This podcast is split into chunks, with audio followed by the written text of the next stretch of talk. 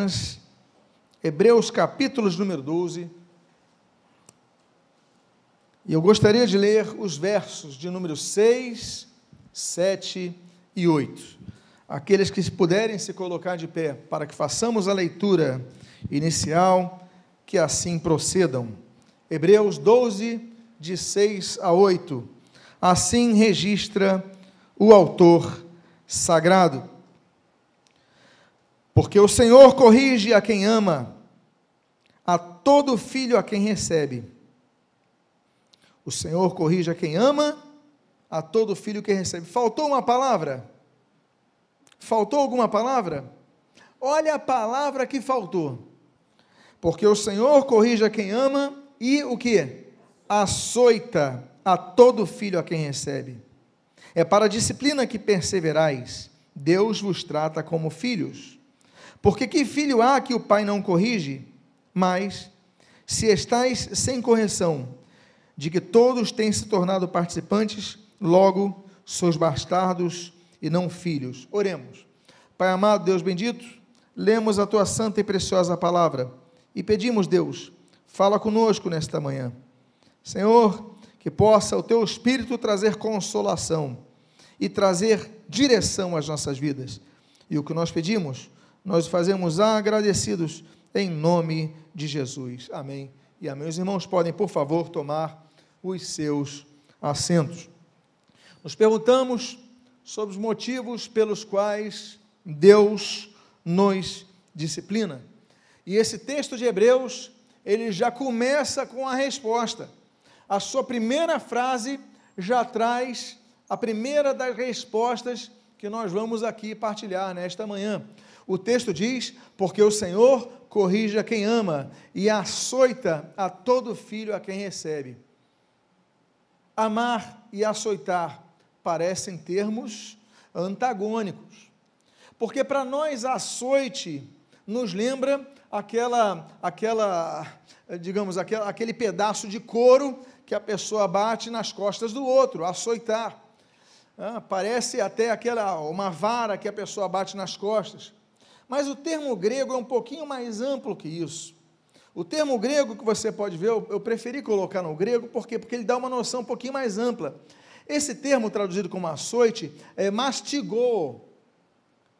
Mastigou é um ato de punição repetitiva que visa troturar, triturar algo, mastigou, mastigou no grego. Ou seja, é um ato repetitivo.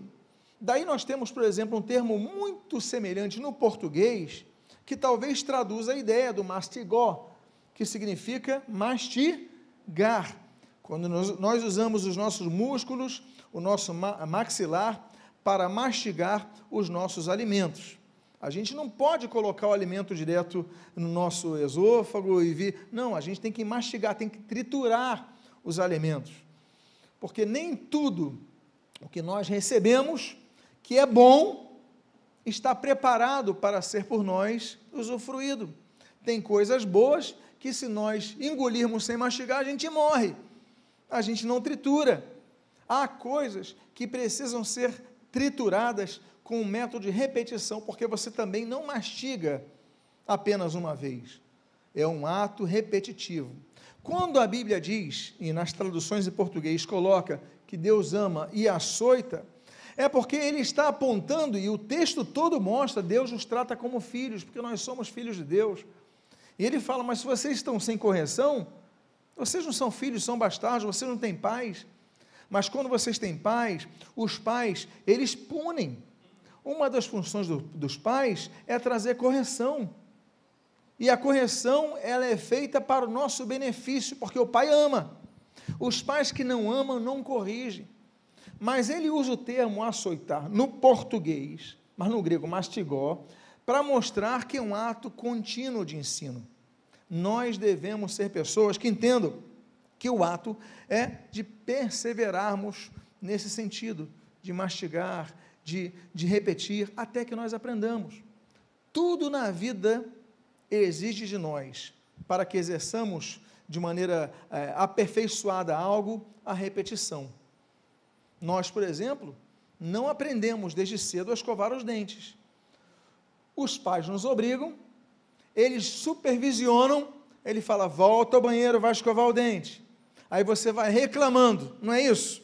Vai na primeira, vai na décima, vai na centésima, daqui a pouco os seus pais já não precisam mais fazer isso. Você já tem consciência, você já tem a compreensão e você então já vai fazer isso repetitivamente, de maneira repetitiva. Deus é assim que nos faz. Ele não açoita a gente, ou seja, ele não fica no mastigó, ele não fica naquele processo de trituração, de punição para algo que nós que nós erramos todo o tempo.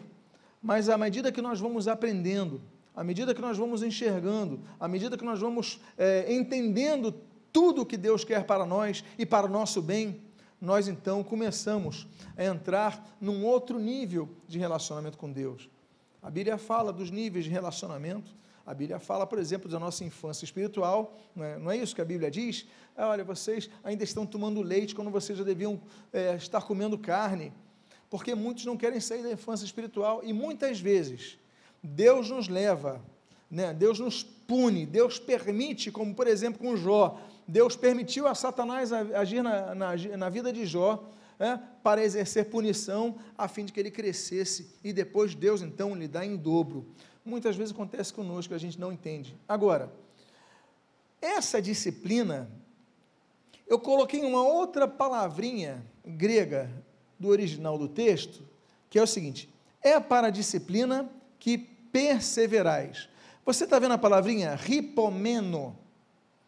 Ripomeno, ripo, né, hipo, é, é estar abaixo, né, sob, ou seja, hipotermia, né, está abaixo da temperatura ideal. É, você, é, por exemplo, é hipotenso, né, tem o hipertenso e tem o hipotenso, ou seja, está com uma pressão abaixo da normal. Sempre que tem hipo na frente, então você tem algo abaixo, ficar debaixo de. Agora, meno que é a segunda parte daquela, daquele termo, significa permanecer, ou seja, debaixo da permanência. O termo grego aponta então para perseverança, é estabilidade, você está debaixo de uma permanência, não é debaixo de algo que se move a todo momento, é como se fosse na, na, na na engenharia, talvez as sapatas de um edifício, as estruturas de um edifício, as bases, as bases do edifício, para que ele não fique se movendo, para que ele não saia do lugar. Ou seja, Deus, diz a Bíblia, nos disciplina, é para a disciplina que perseverais, porque Deus nos trata como filhos. Nós devemos perseverar, mesmo diante dos açoites que Deus permite que nós tenhamos, mesmo diante do, do, do, das situações que muitas vezes nos entristecem, nos, nos fazem chorar muitas vezes, mas isso é um aprendizado que Deus nos permite. E o texto então está dizendo: olha, vocês têm que perseverar. A Bíblia diz em Marcos capítulo 13, por exemplo: olha, e vós sereis odiados por causa do meu nome, mas aquele que perseverar este será salvo. Só será salvo quem persevera. A Bíblia nos ensina a nós perseverarmos. A Bíblia nos ensina, por exemplo, a nós perseverarmos na oração, Atos capítulo número 2. A Bíblia nos ensina, por exemplo, a nós perseverarmos no estudo da Bíblia, quando nós lemos ali em Atos capítulo 17. A Bíblia nos ensina, por exemplo, a nós perseverarmos na congregação, indo ao templo, Atos capítulo número 20, Hebreus capítulo número 10, versículo 25. Ou seja, nós devemos perseverar, perseverar é por isso que o Senhor Jesus, ele diz de maneira tão clara. Tiago, capítulo 1, fala sobre nós perseverarmos. Esse texto de Hebreus, capítulo 12, mas o texto de Lucas, capítulo 21, ele é muito claro. É na perseverança que ganhareis a vossa alma. Porque muitos começam a caminhada cristã, mas quando passam por problemas, desistem de Cristo.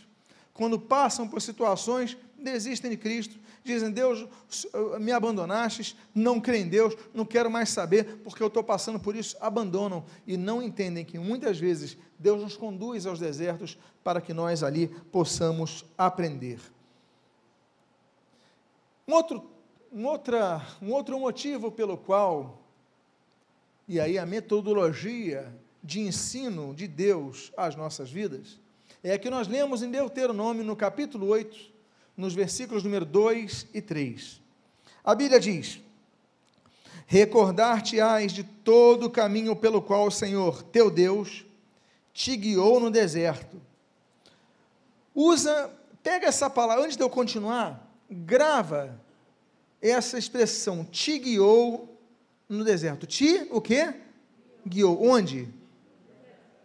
Não tirou do deserto, mas no deserto guiou. Agora, guiou no deserto, estes 40 anos. Agora, verifica a continuação do texto, para te humilhar, te provar, para saber o que estava no teu coração, se guardarias ou não os seus mandamentos. Ele te humilhou e te deixou ter fome, e te sustentou com maná que tu não conhecias, e nem teus pais o conheciam, para te dar a entender que não só de pão viverá o homem, mas de tudo o que procede da boca de Deus. Quem usou esse termo de Deuteronômio 8? Você pode me lembrar? O Senhor Jesus. Mateus capítulo 4, Lucas capítulo 4. Ali naquele deserto de Jericó, durante o final do período dos 40 dias no deserto. É muito interessante fazermos uma associação de Mateus 4, a tentação de Jesus, com Deuteronômio 8, os dois mostram que Deus leva os seus ao deserto. Os dois, os dois mostram que o número 40, que representa tanto nesse sentido de provação, a Bíblia diz nesse texto que você leu, olha, te guiou no deserto dos 40 anos. A Bíblia diz em Lucas capítulo 4, Mateus capítulo 4, que ao final dos 40 dias, Jesus foi tentado. Ou seja, Deus nos leva ao deserto, sim, mas ali, a Bíblia diz é um período definido, não é um período indefinido, é definido. Depois de 40 dias, Jesus foi tentado, e ali diz: durante 40 anos o povo marchou pelo deserto, é um período. Nós passamos por desertos, passamos, todos nós, mas é um período porque Deus tem o controle de nossas vidas. Outra coisa, o texto diz, vocês lembram que eu pedi para vocês gravarem? Deus os guiou no deserto não estamos perdidos, estamos no deserto, mas não estamos perdidos no deserto. Tem uma diferença muito grande. Porque quando nós estamos no deserto, parece que estamos perdidos. Perdido está aquele que não tem Cristo. Ele está perdido. Mas o Senhor coloca aquela coluna de dia, de fumaça, aquela coluna de fogo à noite e nos guia no deserto. Portanto, ainda que nos leve ao deserto, não estamos perdidos no deserto ainda que nos leve no deserto, e Ele permite que nós passemos por dificuldades, permite. Porque o texto que você leu aí em, Deuteronômio capítulo 8 diz: olha, Ele te humilhou, Ele te fez passar fome. Mas depois de falar que nos fez passar fome, coloca uma vírgula, não coloca um ponto. E depois da vírgula disse: E vos deu, vos sustentou com maná que antes vocês não conheciam. Essa frase é muito linda. Por quê? Porque quando fala passar fome, a gente fica incômodo. Eu não tenho que comer o que eu gosto de comer, o que eu costumo comer. Mas aí Deus envia um maná que eles não conheciam, ou seja, eles passam a comer coisas novas. Eles passam a experimentar coisas novas. Portanto, o deserto é um local onde nós não estamos perdidos, onde nós passamos sim por provações, sim por fome, ou seja, saímos do costume de comer o que nós gostamos de comer, nosso corpo se debilitado, mas Deus oferece coisas novas, o maná. E ali com o maná nós aprendemos que somos sustentados com coisas mais simples. Porque nós dizemos: como é que eu vou ser sustentado nessa nova fase da minha vida? Como é que eu vou ser sustentado depois de um divórcio? Como é que eu vou ser sustentado depois de um desemprego? Como é que eu vou ser sustentado depois de uma viuvez? Como é que vai ser minha vida? Aí Deus fala: olha, não é mais o prato de comida que você tinha todos os dias, não é mais a rotina, o mesmo endereço que você tinha todos os dias, mas olha para olha cima. Hã? Olha para cima, o que, que você está vendo? Eu estou vendo cair algo diferente, parece um pão. Pega ele e come. Tem um sabor diferente e você começa a valorizar coisas pequenas que você não olhava. no deserto isso acontece. Isso não acontece nos palácios do Cairo, no Egito, isso não acontece no Templo de Jerusalém, isso não acontece, só acontece no deserto. É no deserto que nós valorizamos as pequenas coisas. E Deus quer nos ensinar, Deus quer nos provar. A Bíblia diz, Salmo 11, Deus prova o justo. A Bíblia diz, Provérbios capítulo 7, Deus prova o nosso coração. Mas há, Tiago capítulo 1, há uma bem-aventurança. Bem-aventurado é o homem que passa pela provação, pois, depois de ser aprovado, ele receberá a coroa da vida. Ou seja, só recebe a coroa da vida aquele que, em primeiro lugar, passa pela aprovação e, em segundo lugar, é aprovado duas coisas diferentes. Não é porque você está passando pela aprovação que você vai receber a coroa da vida. Tiago diz claramente: ao passar pela aprovação, depois de ser aprovado, depois, é um termo que aponta um período de tempo. Depois, não é no momento da aprovação, é depois da aprovação depois da aprovação, depois de vocês serem aprovados. Nós usamos essa terminologia, por exemplo, nos nossos testes acadêmicos, não é isso? Você tem a prova, olha o termo em português, prova. Ah, o dia da prova é dia 10. O que, que você faz no dia 8? Você o quê? Vê TV a cabo, é isso? Fica gastando teu tempo inteiro com série de televisão, é isso? Não Dia 8 você tá, está estudando. E dia 9? Você está estudando. Aí você vai para a prova no dia 10. Você se preparou para a prova, você fez a prova e depois de fazer a prova, o que, que vai acontecer? Você tem que aguardar o resultado. Porque alguém vai avaliar como você saiu na prova. Alguém irá avaliar como você se preparou para a prova, como você estava no dia da prova, como você se saiu na prova. E essa pessoa que irá avaliar, ela vai dizer: ele então passou, foi aprovado ou foi reprovado. Deus assim nos faz, o texto é claro. Deus nos leva ao deserto para nos provar. Tanto é que o termo diz ali: se guardarias ou não, para saber se guardarias ou não os meus mandamentos. Aí ele fala aquela frase que todos nós conhecemos pela boca de nosso Senhor e Salvador Jesus Cristo, a Ele toda a honra e toda a glória. A Bíblia diz assim: para dar, te dar a entender que nem só de pão vive o homem, que nem só da nossa rotina diária de alimentação, de horário, de emprego, de conjunturas, de hábitos, vive o homem. Mas o que é mais importante para o homem é entender que, ainda que passemos por fome, ainda que passemos por uma situação de dificuldades, mais importante que os hábitos, que os costumes, mais importante é que ele vai viver não é disso ele vai viver do que procede da boca de Deus, da resposta de Deus, da direção de Deus, do sustento de Deus. É isso que ele vai viver.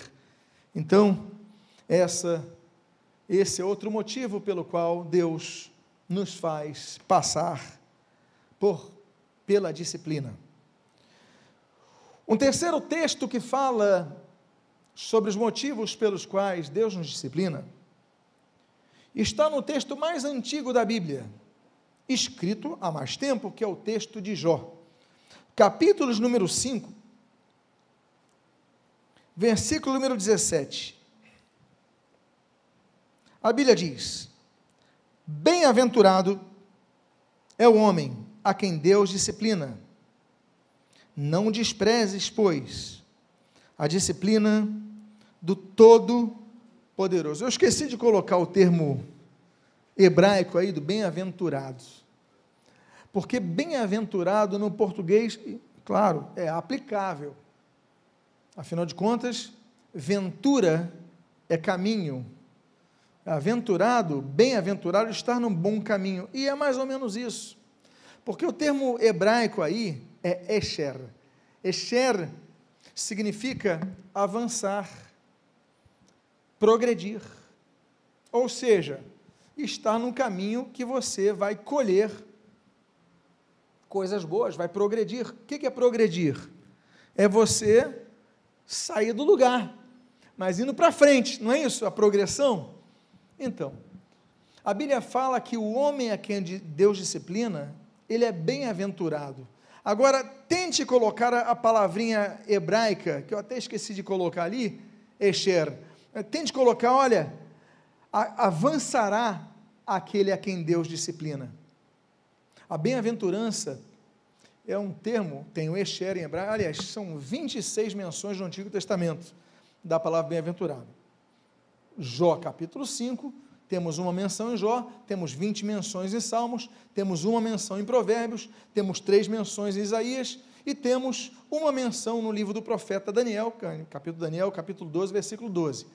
Além destas, nós temos várias bem-aventuranças nas escrituras gregas, no Novo Testamento. Né? Nós temos ali 50. Né? No livro de Apocalipse, nós temos sete bem-aventuranças. Capítulo 1, capítulo 19, capítulo 20, capítulo 22, duas vezes né, capítulo 16, capítulo 14, nós temos então as bem-aventuranças do Apocalipse. Mas eu creio que todos aqui sejamos unânimes em afirmar e lembrar as mais conhecidas bem-aventuranças.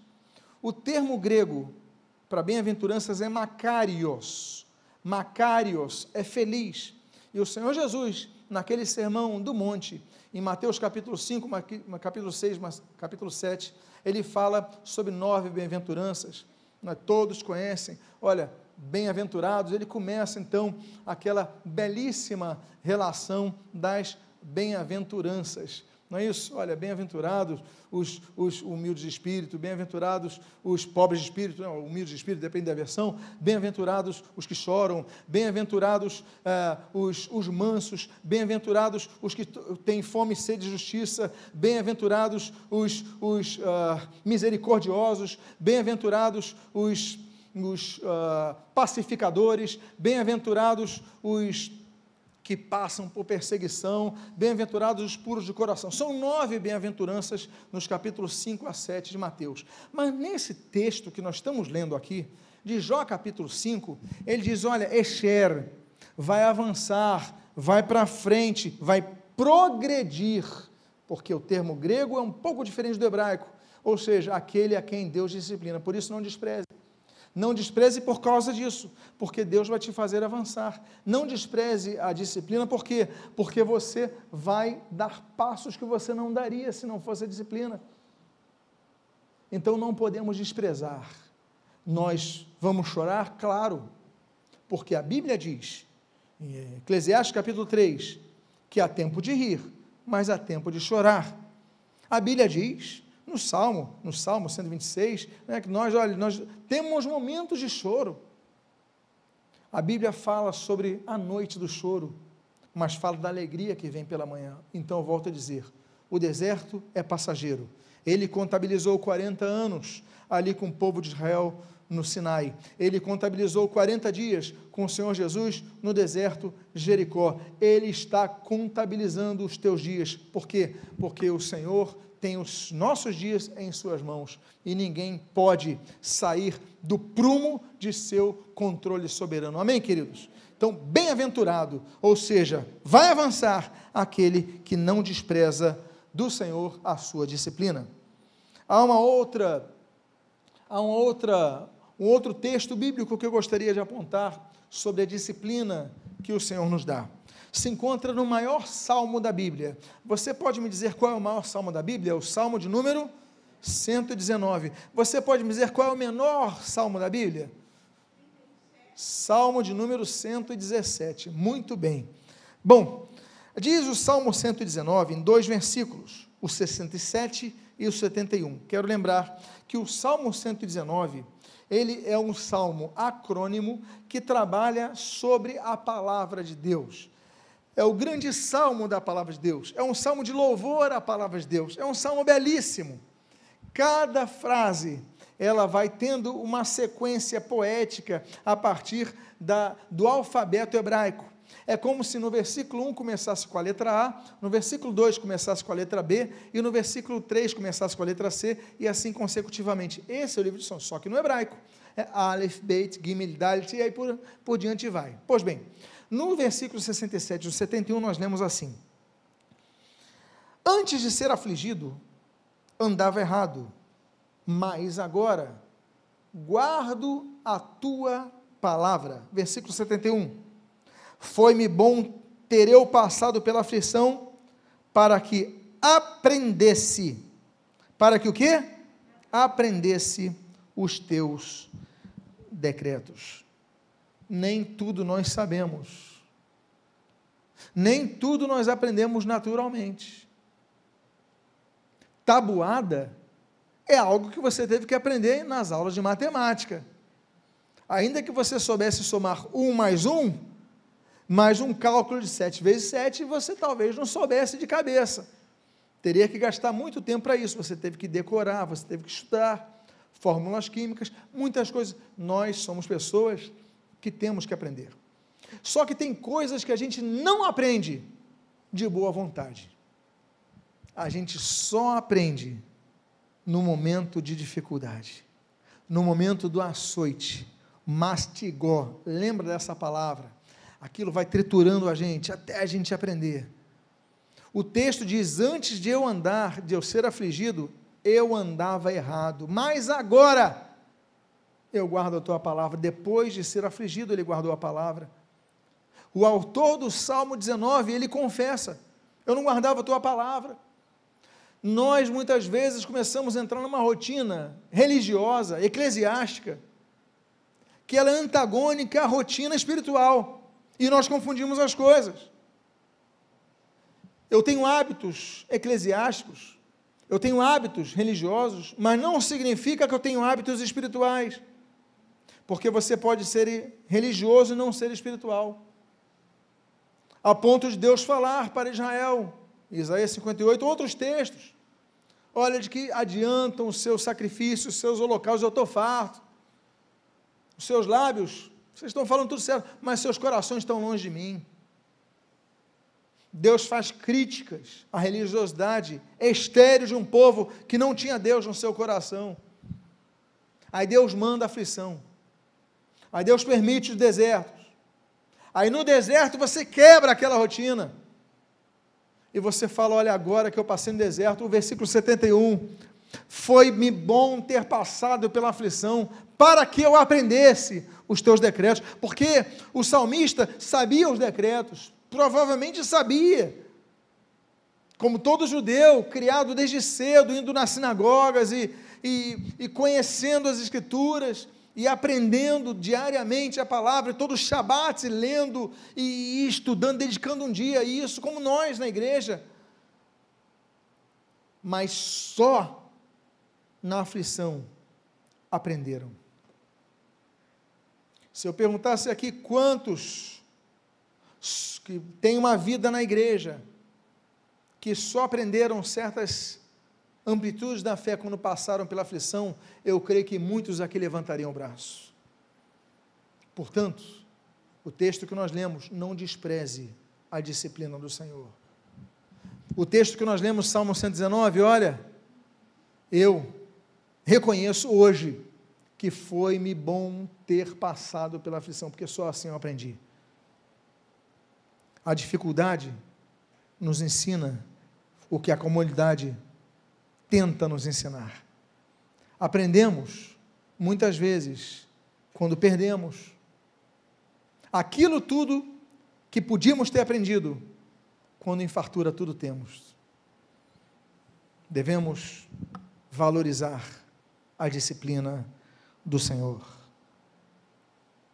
O penúltimo texto que eu gostaria de compartilhar está na segunda carta que o apóstolo Gentios envia à igreja de Corinto. Quando no seu capítulo número 12, versículo 7, ele confessa: Para que não me ensoberbecesse com a grandeza das revelações, foi-me posto um espinho na carne, mensageiro de Satanás, para me esbofetear, Olha o que diz o texto: a fim de que não me exalte.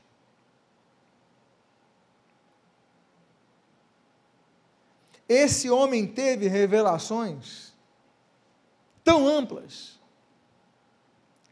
tão magnânimas, que ele escreve o seguinte: olha, nem olhos viram, nem ouvidos ouviram, nem jamais penetrou em coração humano o que Deus tem preparado para aqueles que o amam.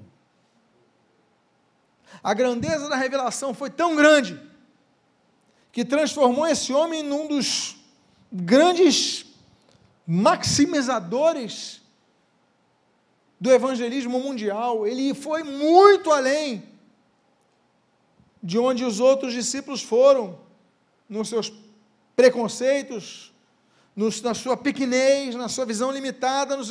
Paulo foi muito, mas muito, um homem muito grande. E por isso ele usava aquele cognome Paulus, porque Paulus, em latim, significa pequeno. Então não era o nome dele, o nome dele era Saul.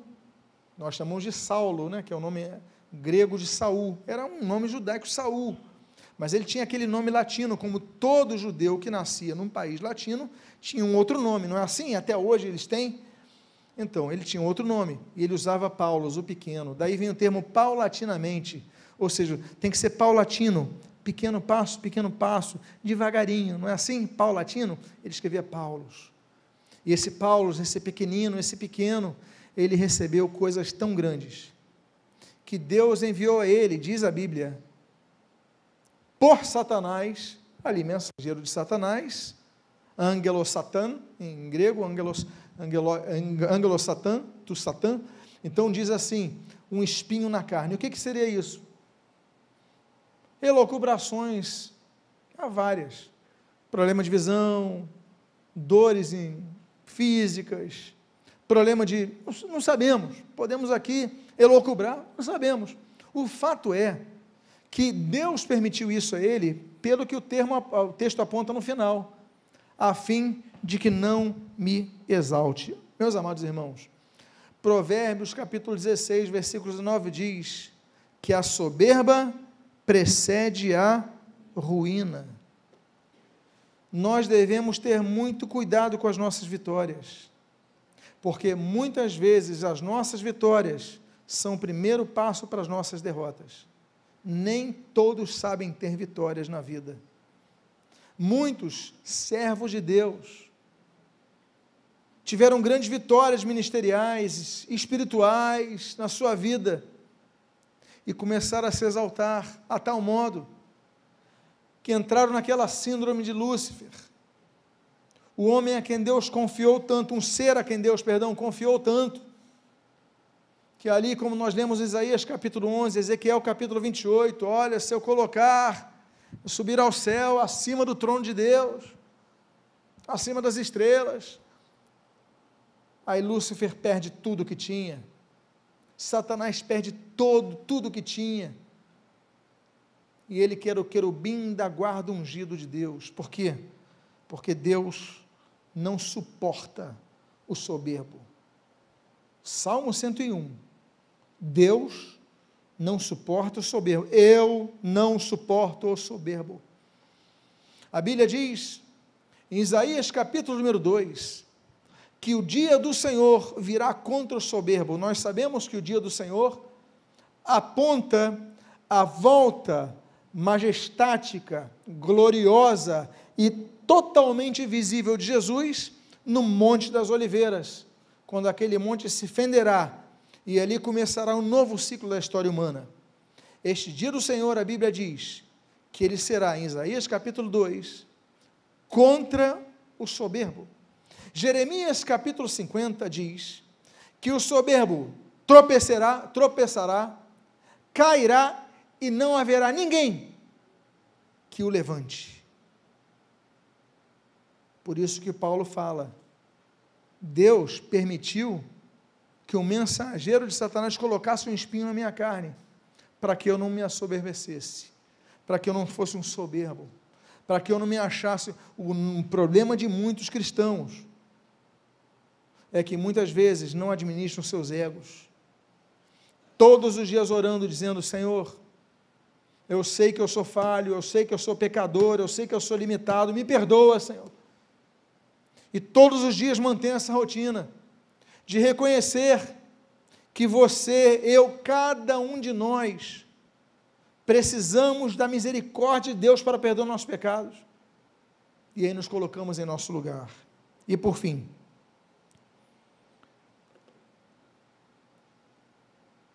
o último texto que eu gostaria de mencionar é sobre três homens que passam por uma disciplina do Senhor, passam por uma prova. E Daniel capítulo número 3, eu gostaria de ler os versos 23 e o 30. Diz assim: Estes três homens, Sadraque, Mesaque e Abednego, caíram atados dentro da fornalha sobremaneira acesa. E aí, vocês conhecem a história do quarto homem, aí eu vou para o versículo número 30. Então, o rei fez prosperar a Sadraque, Mesaque e Abednego na província da Babilônia. Eu coloquei o termo hebraico aí, sala. Sala é prosperidade em hebraico. Eu dou, né, vem de eu, é, rodos, em grego, né, é o termo grego para prosperidade. Eu é bom. Né, daí vem eutanase, eucaristia, eu, enfim, tudo que tem eureka, boa ideia. Ah, então, eu, rodos, rodos é caminho. Ou seja, em grego, prosperidade é ter um bom caminho. Mas no hebraico, tsala, tem um, um, um termo muito interessante que significa ter sucesso nos seus empreendimentos. Ou seja, é uma linguagem, sala, muito usada para o semeador. Ele vai semear, colocar uma semente na terra. Qual é o objetivo dele? Que essa semente cresça e que gere frutos, não é isso? Agora, ele pode fazer com que a semente cresça, mas a árvore pode não dar frutos. Ele pode fazer com que a semente cresça, a árvore pode dar poucos frutos.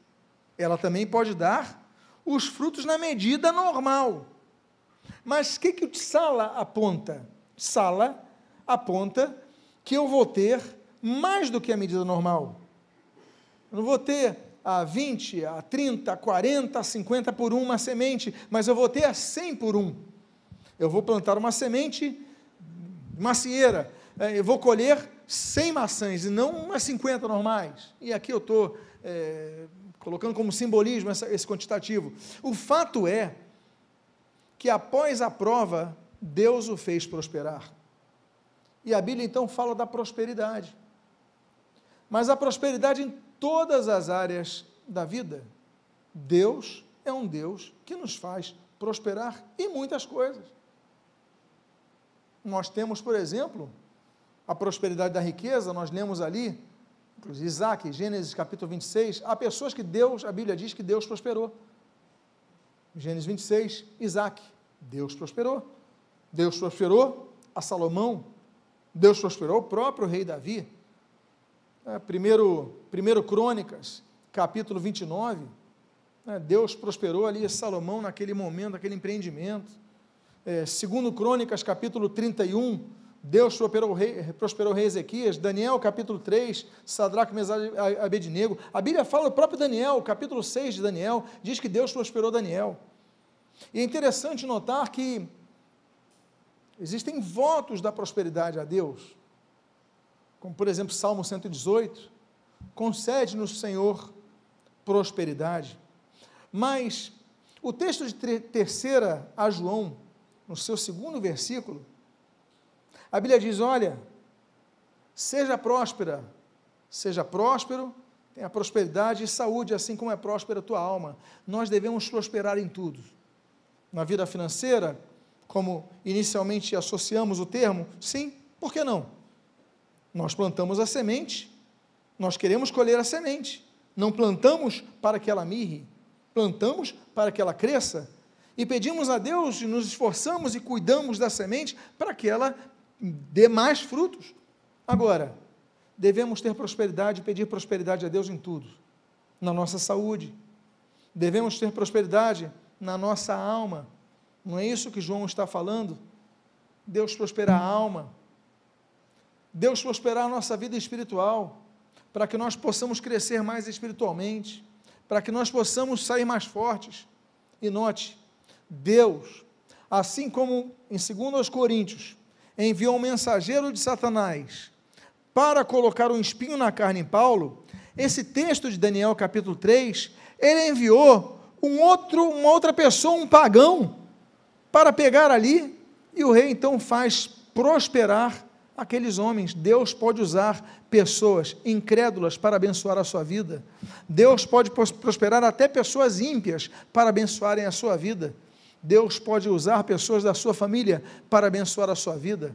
O fato é que eles foram fiéis na fornalha. E quando saíram delas, Deus então os abençoou. Eu quero dizer para vocês: permaneçam fiéis durante a disciplina do Senhor.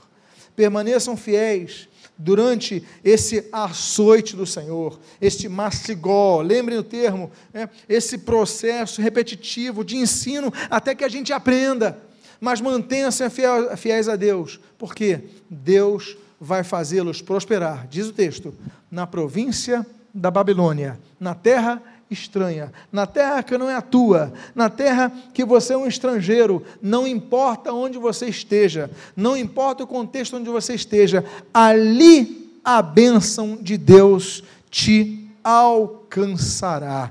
Vamos ficar de pé, vamos fazer uma oração pedindo ao Senhor que nos abençoe. Motivos pelos quais Deus nos